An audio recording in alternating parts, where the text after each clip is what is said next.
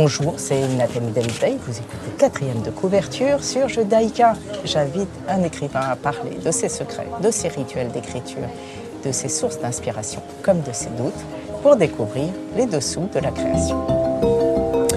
Et aujourd'hui, j'ai l'immense plaisir d'avoir en face de moi à Paris Gilles Paris qui va nous parler de son dernier roman, Les sept vies de Mademoiselle Belle Kaplan, chez Plomb.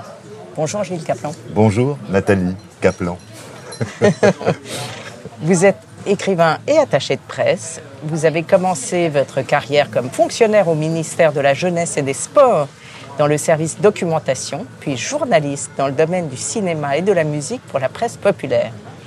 Vous devenez parallèlement attaché de presse aux éditions 13, euh, groupe Carrière, Carrière, pardon, et directeur du service de presse de Jean-Claude Lattès pendant 7 ans, puis directeur du service de presse des éditions Plomb pendant 10 ans. Depuis 17, vous êtes attaché de presse indépendant et votre premier roman, Papa et Maman sont morts, en 1991, qui a été adapté au cinéma et le suivant, un immense succès, autobiographie d'une courgette qui est aujourd'hui au théâtre, n'est-ce Au théâtre, absolument, au théâtre Tristan Bernard à Paris, euh, depuis le 25 août jusqu'au 8 janvier. Et après, une énorme tournée dans toute la France. Et à Bruxelles? Euh, il y a, Oui, il y, a, il y, a, des projets euh, à Bruxelles. Je vous donnerai les dates quand euh, je les aurai. Et, même une semaine le à, Bien sûr, et même une semaine à San Francisco, au lycée français. Ah, ça, c'est formidable. Oui, c'est amusant, je trouve. Il y a un lycée français à Bruxelles, néanmoins. Eh bien, on pourrait arranger tout oui, ça. Exactement. Ça a été vendu euh, à 150 000 exemplaires, je crois, mais beaucoup ah non, plus. on est beaucoup plus, on est à 350 000 350 000, c'est immense. toute édition confondue, bien je sûr. Je souhaite le même succès à Belle Kaplan. Oh oui. Euh, au pays des kangourous, sorti en 2010, reçoit des tas de prix. Euh, enfin, je ne vais pas citer tous vos livres, mais vous avez, écrit beaucoup dans des genres différents. Pour la jeunesse, Inventer les couleurs, un récit, Certains cœurs, L'âge pour trois fois rien, euh, du young adulte, roman choral, Un baiser qui palpite là comme une petite bête, et puis ce roman qui est un véritable roman, Les sept vies de Mademoiselle Belle Kaplan, dont on parle aujourd'hui, qui pourrait presque être une série ou un film. Puisque... D'ailleurs, oui, oui, et d'ailleurs, je l'ai presque écrit comme une série qu'on regarderait sur une plateforme et dont on deviendrait totalement addict. Euh, comme le dit euh, Belle Kaplan, euh, l'ennui est son pire ennemi. Je pense que c'est une phrase qui me convient assez bien aussi. Et je voulais vraiment qu'il y ait un rythme d'enfer et qu'on n'ait pas une seule seconde de pause dans la vie de Belle Kaplan actuelle, qui est une star de cinéma international, euh, dont on ne sait rien. On ne sait pas, on ne connaît pas sa famille, ses origines, si elle a des frères et sœurs, si elle a des amants. Euh, elle apparaît en un seul film, elle en fera d'autres par la suite. Euh, et toutes les rédactions s'affolent parce que le, dans le dossier de presse, il n'y a pas une ligne sur elle. Et ça, vous y connaissez quelque chose en dossier de presse, puisque vous êtes attaché de presse et vous devez savoir qu'il y a très peu de gens qui coupent à. à enfin, ah oui, elle est, elle est, très exceptionnelle, elle est en même temps très moderne, très contemporaine, même si elle refuse d'avoir un portable, des réseaux sociaux. Il y a des centaines de profils évidemment qui sont créés sur elle. Euh, mais elle fait tout ça aussi dans le. Elle, elle, refuse les interviews presse, elle fait un passage télé euh, une année sur deux, mais elle refuse quasiment tous les médias. Et si elle fait tout ça, c'est parce que elle ne veut pas que son passé remonte à la surface, ses anciennes vies. vie. D'où Voilà. c'est cette vie, absolument. Euh, et elle se protège, euh, elle essaye en même temps de, de littéralement contrôler non seulement sa vie, mais celle des autres. Mais alors, ça n'arrive pas vraiment, puisqu'il y a un roman et qu'il y a une enquête sur ses vies, parce que, évidemment, on va vouloir en savoir plus que quelqu'un. Oui, et puis je pense que personne au monde n'est capable de tout contrôler. C'est c'est le hasard, le destin, la vie est telle euh, que c'est impossible de, de- de tout vouloir cadrer. Et le passé, en général, remonte toujours à la surface d'une manière ou d'une autre. Donc, c'est une enquête sur sa vie où vous relatez son passé en italique. Oui, tout à fait. C'était la volonté de passer sans cesse du présent au passé pour expliquer qui était Belle Kaplan, parce qu'au début, franchement, on peut adorer la détester. Elle est assez hautaine, elle peut être un peu méprisante, euh, elle, est, euh, elle est froide, elle est un peu glaciale même. Euh, et puis, au fur et à mesure qu'on va découvrir ses vies, j'espère qu'on aura de l'empathie pour elle et même qu'on finira par s'attacher à cette anti-héroïne en fait. Mais c'est intéressant par rapport à la célébrité aussi, on reviendra au cinéma, mais je commence par ce personnage qui, comme vous l'avez dit, énigmatique, dur, sauvage, attachante, euh, impossible, épouvantable. Attachante, on pourrait dire. Un peu, exactement. dans sa volonté d'être tellement perfectionniste. Mais c'est ce rapport à la célébrité que vous connaissez bien. Oui, bien sûr. Euh, doit être très difficile à vivre en même temps. Et on a peut-être la volonté de se protéger. Oui, je pense qu'on peut percevoir... Au-delà du fait qu'elle ait eu des vies Non, non, mais on peut hein. percevoir chez elle une, très très grande solitude, au fond, finalement, parce que à force de, vouloir tout contrôler, de mettre les gens à part, euh, il n'y a, pas, a pas grand monde, au fond, autour d'elle. Euh, elle a un agent, elle a une assistante, mais euh, elle ne se confie pas. Elle, elle fait confiance à personne. Elle fait confiance à personne. Euh, elle, se, elle, se elle se soucie absolument pas de la vie des autres, d'ailleurs. C'est ce qui lui a permis de, de, traverser toutes ses vies et toutes ces périodes. Euh, elle prête son corps, c'est-à-dire qu'elle le donne même pas. Euh, elle reste toujours en, distance avec qui que ce soit. Et alors, elle sait changer de personnalité. D'ailleurs, l'actrice lui va assez bien, puisque... Depuis l'enfance, parce qu'en fait, elle est née à, Montréal, dans un orphelinat qui l'a élevée. Et déjà, dans cet orphelinat, elle se grime, elle se lave les, cheveux avec du jus de carotte. Pour, euh, et en fait, toute sa vie, elle va s'amuser à changer de couleur de cheveux, de couleur d'yeux. Euh, elle va faire vraiment d'énormes sacrifices euh, et des efforts et même un peu de chirurgie esthétique pour garder un corps de rêve. Euh, elle est euh, absolument perfectionniste. Mais changer de vie, est-ce que c'est une crainte ou un fantasme? Non, parce qu'en fait, quand elle, sa première vie, en fait, c'est celle où elle n'a pas de, prénom, puisque c'est, c'est, le moment où on l'abandonne dans cet orphelinat à Montréal.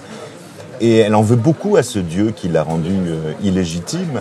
Et elle dit autant multiplier les existences, puisque je n'en ai, puisque à l'origine j'en ai aucune. Alors elle est Grâce, Paradis, Talia, Jade, Belle et puis Roxane à la fin. Exactement. Et on n'est pas sûr que ce soit la dernière. Non, parce que la fin est volontairement ouverte. Je me dis que pour les romans, souvent quand on les aime, euh, le mot fin n'existe plus dans un roman. On ne le met plus comme on mettait autrefois dans les films The End, par exemple. Mais c'est le cliffhanger pour la suite Exactement. de votre série. Et puis, et puis je pense aussi que euh, le lecteur ou la lectrice a, toujours envie de poursuivre les choses. Moi, je me souviens, euh, je, vais, je parcours beaucoup les écoles en France, euh, avec surtout autobiographie d'une courgette. Et une fois, dans une classe, les élèves avaient écrit la suite d'autobiographie d'une courgette. C'est intéressant. Et j'ai trouvé ça amusant comme tout. Et je pense que les, je pense que quand on aime un livre, on aime le poursuivre aussi. C'est pour ça que la fin est, assez ouverte et, plutôt heureuse pour elle. On peut le dire, même si tout s'effondre autour d'elle. Gilles Paris, cette vie de mademoiselle Belle Kaplan, vous vous mettez dans la peau d'une femme. Est-ce que c'était agréable, difficile, ou vous ne faites aucune différence? Je dirais difficile pour une raison. C'est que je ne voulais pas qu'on devine l'écrivain homme qui écrit derrière et qui se met dans la peau d'une femme. Donc il fallait un personnage extrêmement complexe qu'on ait du mal à, saisir, à, cerner d'ailleurs. On a l'impression qu'elle nous échappe en permanence. Et je voulais un personnage féminin euh, assez sublime euh, dans l'idée, mais, pas seulement euh, physiquement évidemment, mais mentalement aussi. Euh, c'est une femme qui aussi a des failles, euh, des crises de panique terribles, euh, qu'elle essaye aussi de contrôler. Et puis il y a quand même deux hommes dans sa vie importants. Il y a Ben, son frère d'armes. Elle l'appelle son frère, mais c'est pas son frère. Ils ont été élevés ensemble à l'orphelinat. Elle a jeté son dévolu sur lui. on saura un peu plus tard dans le roman ce que Ben pense réellement de, de, et puis surtout Pierre Lepage, qui les a recueillis tous les deux à Montréal un peu plus tard. Euh, qui les a quasiment euh, adoptés. En tout cas, il s'est senti tout d'un coup utile d'avoir à élever ses enfants. Euh, et les deux enfants, que ce soit Ben ou Belle, vont tomber tous deux amoureux de Pierre. Et c'est sa faille. Et c'est sa faille. C'est sa grande faille, parce que c'est le seul homme auquel elle se soit vraiment donnée. Elle est allée le chercher. Pierre était, quand elle le connaît, Pierre est fiancé à une certaine Louise. elle n'en a rien à foutre. elle passe outre d'une certaine manière. Elle va le chercher chez lui euh, elle fait des, des, mimiques et des scènes insensées sur le lit et elle finit par l'attraper dans ses filets. À propos de l'héroïne, j'ai trouvé fascinant la manière dont vous décriviez les vêtements. Alors je vais juste citer un passage.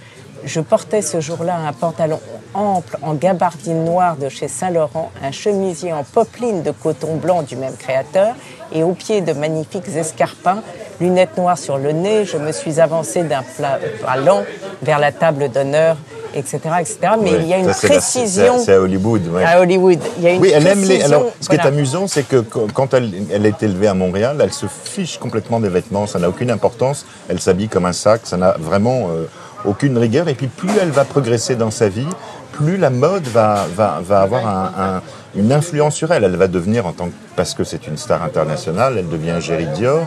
Euh, et, et, elle connaît bien les marques. C'est quelque chose euh, qui l'a, qui l'a séduit littéralement. On va écouter euh, Gilles Paris, votre premier choix. Celso Fonsesca, la plus bella del mondo. Ça, ça c'est belle. bien. Oui, oui, c'est belle. C'est belle Kaplan, tout à fait. On va l'écouter.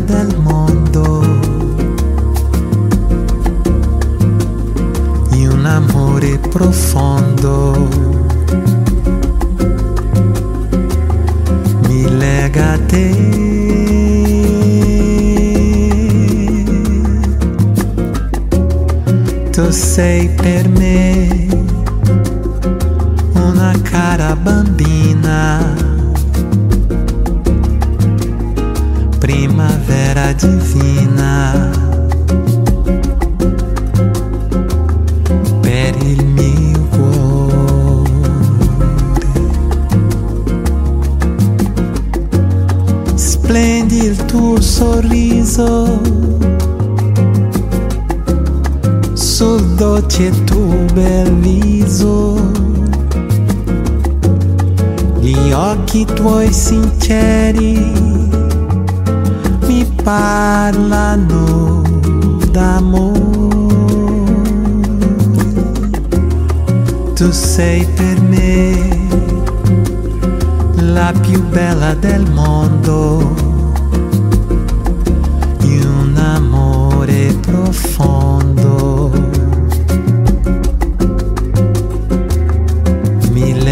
ter.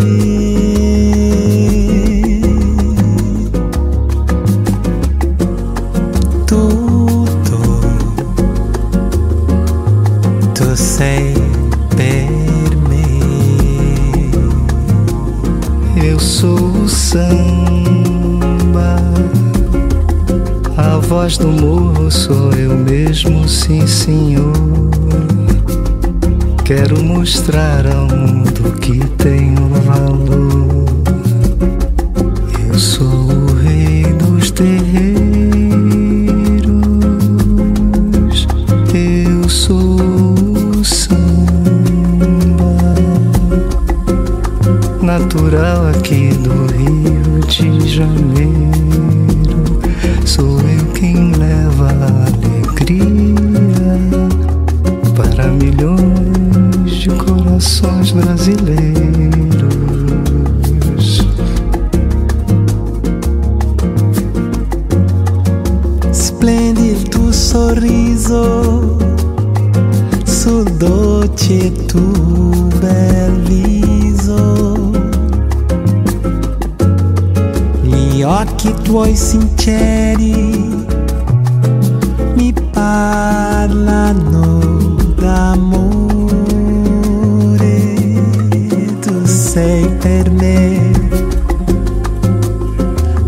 più bella del mondo. E un amore profondo mi lega a te.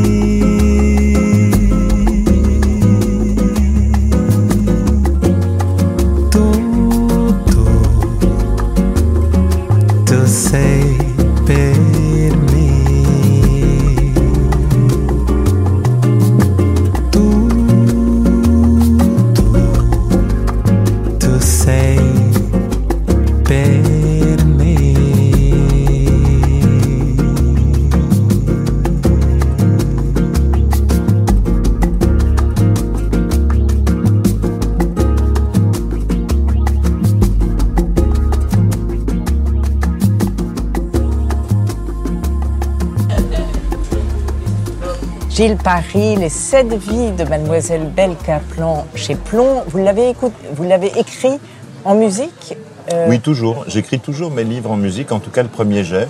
Après, quand je vais commencer à retravailler, en Mais c'est toujours euh, la même musique en boucle ou... ah, non, non, non, non, c'est des, playlists que je prépare très en amont et qui me servent euh, pendant le, moment d'écriture, mais vraiment uniquement le premier jet, parce que après je vais en faire plusieurs versions et là j'ai pas de musique parce qu'il faut que je me concentre sur les mots, sur le travail à faire sur le texte. Et votre playlist, c'était Hollywood années 50 ou pas spécialement? Non, non, c'était des, comme j'aime. Je, suis très ouvert en musique, donc j'écoute euh, j'écoute beaucoup de choses brésiliennes, portugaises, euh, la variété française. Euh, de la house, de la pop. vraiment, je suis très éclectique dans mes choix. Parce que les sept vies de Mademoiselle Belle Kaplan font tout à fait penser à la fois aux séries actuelles avec, avec les cliffhangers à chaque chapitre, les villes, le rythme, etc., mais aussi au cinéma américain des années 40, 50, très classique. C'est d'ailleurs quelque chose que je voulais faire absolument, c'était un hommage des années 50 à nos jours. Et, et ce que je trouvais amusant, c'est que, évidemment, Belle Kaplan a vu tous les films avec Audrey Hepburn, avec... Euh, Rita avec Ava Gardner et beaucoup d'autres, et elle s'en sert pour se métamorphoser encore plus. C'est-à-dire qu'elle va prendre des pauses, elle va ressembler à Audrey Hepburn dans une scène quand elle est avec son amant, avec Régis. Euh, elle, elle, va prendre des pauses à chaque fois. Ça l'amuse de se travestir à ce point-là et de se changer et de s'inventer de nouvelles vies à travers les films qu'elle a vus et revus. Alors, il y a l'enquête à partir de la page 78. On passe dans un autre euh, livre, si je puis dire. Euh, elle reçoit des lettres anonymes qui l'obligent à réagir. Et, et, c'est là où elle se rencontre un peu avec des arrois qu'elle ne peut pas tout gérer.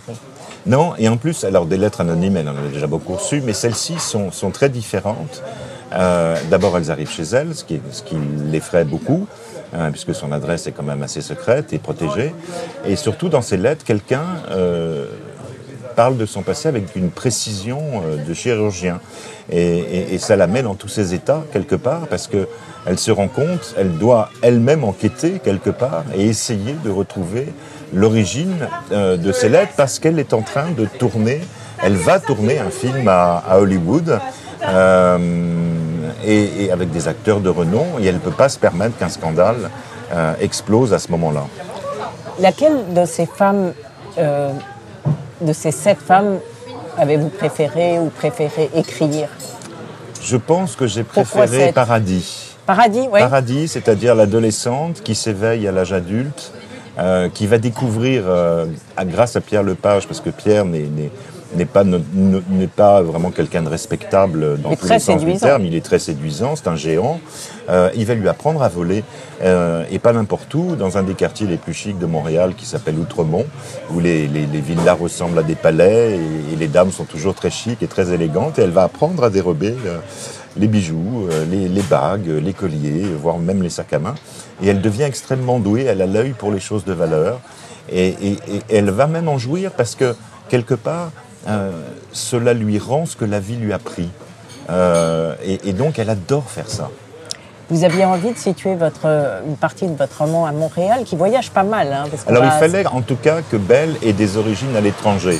Sinon, n'importe quel journaliste français euh, aurait fini par repérer quelque chose en France. Et donc, il fallait qu'elle soit loin qu'elle soit née loin, au fond, finalement, dans cette histoire. Et, et Montréal m'est apparu, comme je connais bien Montréal, j'y suis allé souvent, euh, j'avais très envie de, situer une partie du roman là-bas.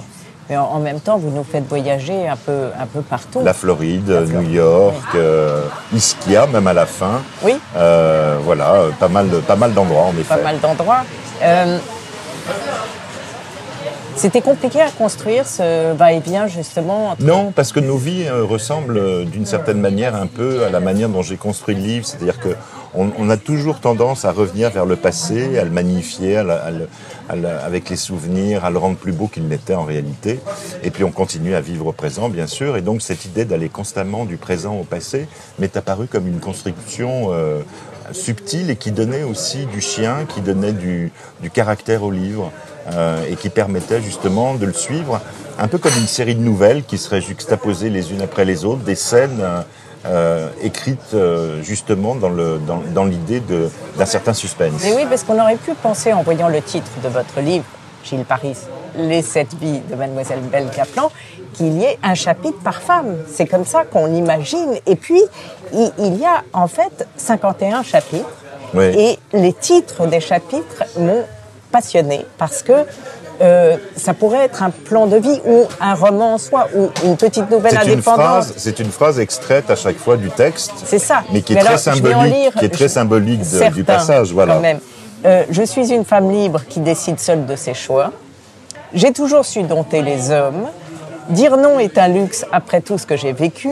Il reste toujours en nous quelque chose de l'enfance et de l'adolescence. Les mains révèlent toujours ce que l'on s'acharne à terre. Je ne sais pas exactement ce qu'aimer veut dire. L'ennui a toujours été mon pire ennemi. Je ne peux pas me permettre le moindre écart. Alors, rien que dans ces quelques phrases, hein, qui, que je les ai pas, euh, je vais pas citer Non, non, bien les, sûr. les 50, mais euh, on, on voit le, le personnage et on voit ce que vous pensez, vous, l'auteur. Bah, C'était am- amusant justement à créer. euh, moi vraiment, ce que j'ai essayé de faire, c'était une femme euh, hors norme, euh, à la fois euh, qu'on peut adorer, détester, euh, qu'on peut envier, euh, qu'on peut en même temps euh, rejeter d'une certaine manière, selon, selon son état, euh, qu'on peut aimer, euh, qu'on peut apprécier. Au fond, finalement, tous les individus ne sont pas faits d'un bloc. On est tous faillibles, on est tous humains, on a nos défauts, euh, nos qualités, ce qui est le cas de Belle Kaplan aussi. Alors il y a une double enquête, parce qu'il y a- il y a une enquête sur son passé à elle, Tout à et fait. puis elle euh, engage un détective privé. Pour retrouver son frère, Voilà. son frère d'armes, Ben. Et alors petit à petit, lui aussi a une existence compliquée quand même, moins que Ben, mais tout de même. Ben Oui, Ben, il a Oui, aussi une existence il est très instable. compliquée. Il est très instable. Il a, il a été marié à, à- à- à Igor. Ils ont, ils, ont, ils ont adopté trois enfants birmans euh, à San Francisco. Euh, et pareil, ils sont allés en Floride, à Coral Gables. Et puis, euh, et puis Ben s'est enfui et il s'est remarié plusieurs fois. Alors c'est vraiment euh, grand- du grand n'importe quoi, c'est-à-dire que il est totalement instable. En fait, il, aime, il continue d'écrire à Igor, il aimerait bien revenir vers lui. Igor lui pardonne à chaque fois, il est prêt à le reprendre. Euh, et Ben est un espèce de personnage euh, euh, qui, est, qui, est, qui est assez destructif au fond. Mais euh, il écrit à, à Belle, mais on comprend quand même pas beaucoup pourquoi, euh, un, elle cherche à le retrouver à, tout prix, et deux, pourquoi... Si, euh, si elle, est, elle, est, elle est fascinée par Ben, parce que Ben est le seul à l'avoir calmée quand elle était à l'orphelinat de Montréal. Elle était euh, une sauvageonne, toujours en colère, toujours maudissant à la fois les bonnes sœurs et, et, le, et le bon Dieu au passage. Et la seule personne qui arrivait vraiment à la calmer, il y avait sœur Clarence qui s'est beaucoup occupée d'elle, mais Ben surtout. Ben qui arrivait à la calmer et elle garde cette image de Ben, une espèce d'image subliminale euh, d'un garçon parce qui est elle peut pas le contrôler, il est loin, elle sait pas ce qu'il fait, elle aussi, aucun... aussi, absolument. C'est aussi parce que Ben s'est enfui et qu'elle se sent responsable quand même, parce qu'on on, on verra à un moment donné dans le roman, on va pas tout dévoiler, mais on verra à un moment donné qu'elle a de quoi se sentir coupable vis-à-vis de Ben. Donc, euh, son idée, c'est d'arriver absolument à le retrouver, euh, parce qu'elle parce lui a fait un certain nombre de choses quand même. Euh, je voulais lire le début pour donner envie aux téléspectateurs de se précipiter sur les sept vies de mademoiselle Belle Caplan. Mon nom, Belle Caplan, a été inventé par un producteur de film qui l'a laissé surgir entre les volutes de son cigare. Je me tenais face à lui après avoir obtenu le rôle de la duchesse de Polignac, amie fidèle de Marie-Antoinette, avec laquelle elle entretenait des relations ambiguës. Rares sont ceux, à part ce nabab rondelet, à se vanter de connaître mon ancienne identité, au moins l'une d'entre elles. Et je ne tiens pas à ce qu'elles émergent de ce passé sulfureux.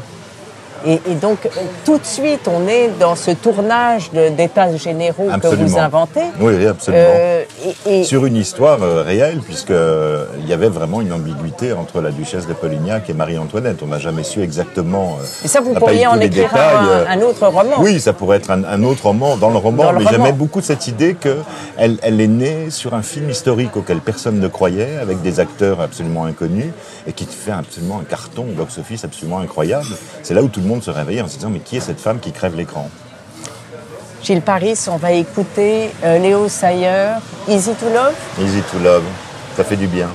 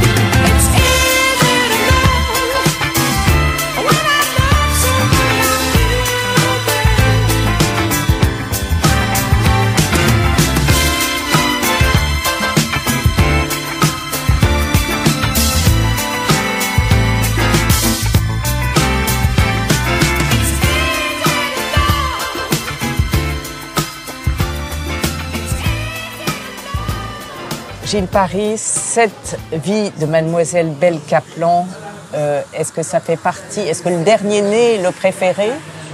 Oui, je pense, toujours. Oui, toujours Toujours après. euh, C'est le chouchou? la On a une manière, les écrivains ont une manière de tourner la page, c'est d'écrire un nouveau livre. Euh, parce que sinon, on est hanté constamment par les personnages qu'on vient d'inventer, de, créer, dont on parle. et Vous qui, étiez tri- et qui sont triste encore. de la quitter, Belle? Oui, un peu quand même Un aussi. Ouais, un peu, un peu, parce que c'est c'est c'est peut-être un des romans les plus légers que j'ai écrit, même s'il y a quand même euh, euh, derrière euh, la solitude et beaucoup de choses, beaucoup de thèmes qui sont les miens quand même, mais peut-être plus léger que les romans que j'ai écrits jusqu'à présent. Vous avez mis beaucoup de temps à l'écrire ou vous écrivez Alors j'ai mis j'ai mis plus de deux ans parce Ah que parce qu'en fait euh, au début j'ai fait un roman choral comme je le fais souvent et on entendait Ah oui. euh, on entendait la voix du détective privé, on entendait la voix de l'assistante, on envoyait on entendait la voix de l'agent et ainsi de suite et je me suis rendu compte que ça ça n'allait pas au bout d'un moment. J'étais presque arrivé à la fin du livre et je me suis rendu compte que c'était elle qu'on avait envie d'entendre et pas les autres parce que en fait ils savaient pas grand chose donc ils inventaient ils, voilà ils parlaient de leur vie à eux enfin voilà et je trouvais que ça n'avait pas beaucoup d'intérêt et d'importance donc j'ai tout débattu vraiment comme comme les mailles qu'on défait d'un pull et j'ai entièrement réécrit le livre Mais en même temps, vous connaissiez tous les personnages par Oui, cœur, puisque vous les absolument. aviez fait parler. tout à fait Donc c'était. euh, Non, non, mais c'était amusant. Mais euh, il y a des personnages qui ont presque disparu du livre. L'assistante, Alice de Banville. euh, On la voit très peu, On, hein. on la voit très peu, voilà. Elle avait beaucoup d'importance dans la version chorale. D'accord. Et le détective est tout à fait intéressant. Oui, parce que ça fait partie euh, des choses de la vie. On se fait parfois avoir par les gens. Oui. euh, sans, sans vraiment s'en rendre compte, on les Elle- trouve sympathiques, on Et les elle- trouve. elle y fait on lui- attention. Voilà, elle, elle lui a fait, une- elle lui a donné sa confiance et tout ça. Elle n'imagine pas une seule seconde qu'il va la trahir. Elle lui donne des sommes folles pour enquêter sur son, sur son frère d'armes. Donc elle n'imagine pas une seule seconde qu'elle va se faire avoir par lui. Nous non plus. Non.